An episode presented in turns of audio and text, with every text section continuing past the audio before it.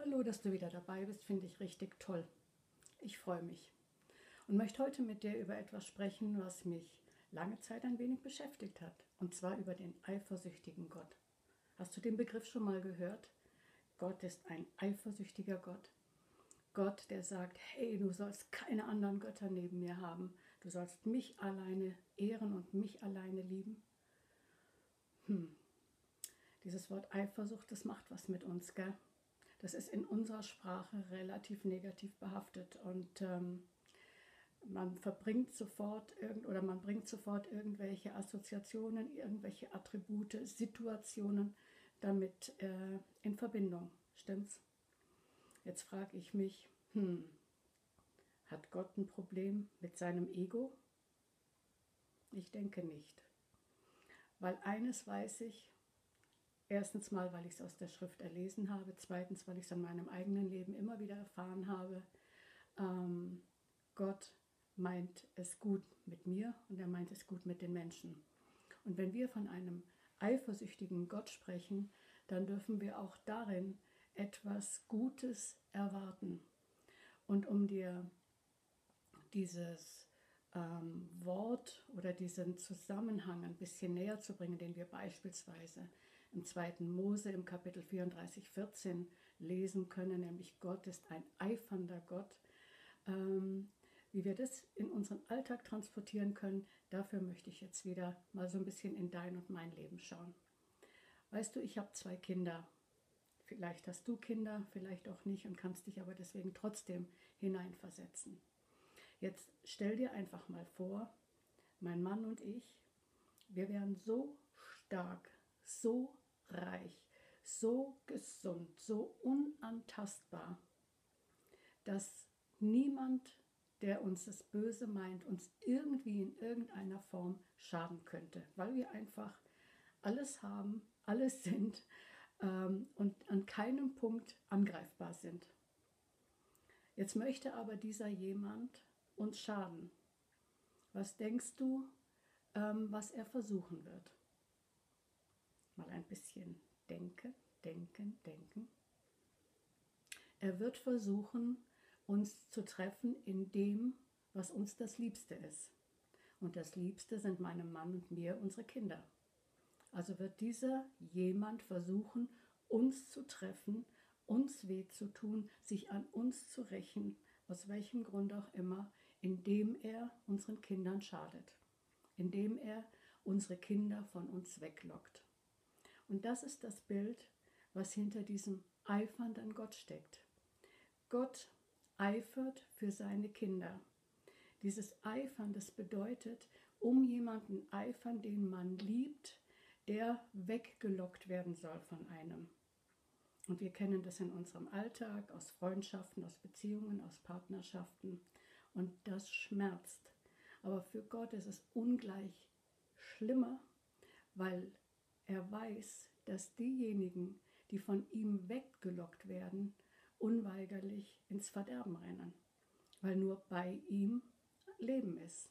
Ein Leben schon hier in unserem diesseitigen, natürlichen Leben, weil davon spricht die Schrift. Die Sprichschrift, die, die Sprichschrift, die Schrift spricht, dass Gott in Jesus Christus auf die Welt gekommen ist, damit wir ein Leben in Fülle haben dürfen.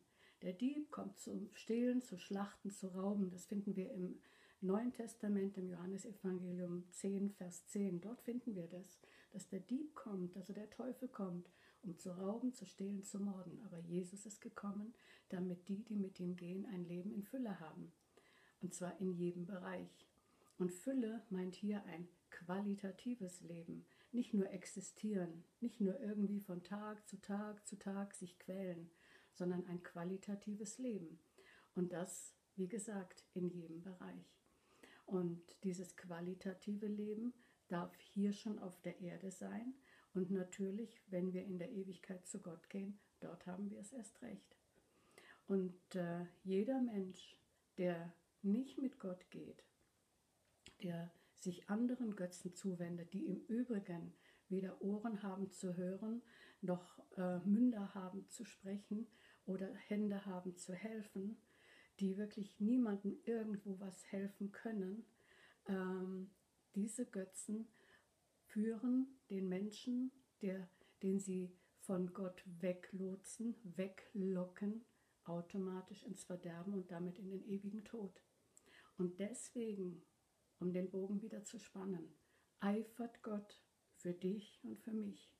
Deswegen ist Gott ein eifersüchtiger Gott und will, dass alles, was dazu beiträgt, seine Kinder von ihm wegzulotsen, vernichtet wird. Das erklärt auch die ein oder anderen Episoden im Alten Testament, die auch mir zu schaffen machen. Ja, es ist nicht so, dass ich alles verstehe, dass ich alles begreife, was in der Schrift so steht. Da gibt es noch ganz viel, was mir auch Fragezeichen ins Gesicht schreibt.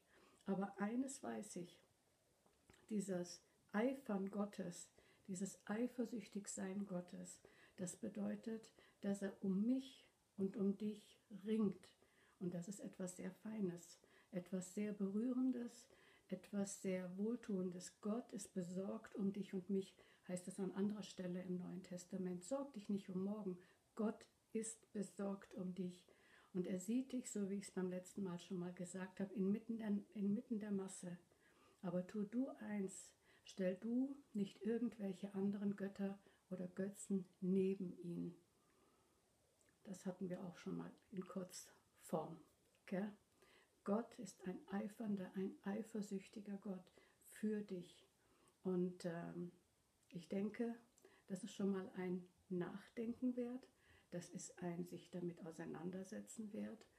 Und wieder die Ermutigung, diesem eifernden, für dich eifersüchtig seienden Gott die Hand zu reichen und zu sagen, okay, ich verstehe immer mehr, und ich will wirklich alles, was neben dir bis jetzt Raum genommen hat, was neben dir ähm, zu viel Gewicht in meinem Leben hatte, was mich aber nicht weiterbringt. Ich will das auf die Seite tun, wegtun, entfernen aus meinem Leben, damit du im Mittelpunkt stehst und ich mir wirklich von dir sagen lassen kann, zeigen lassen kann, wie der Weg in dieses Leben führt, für das du, Jesus, gekommen bist und für das du, Jesus, am Kreuz auch bezahlt hast.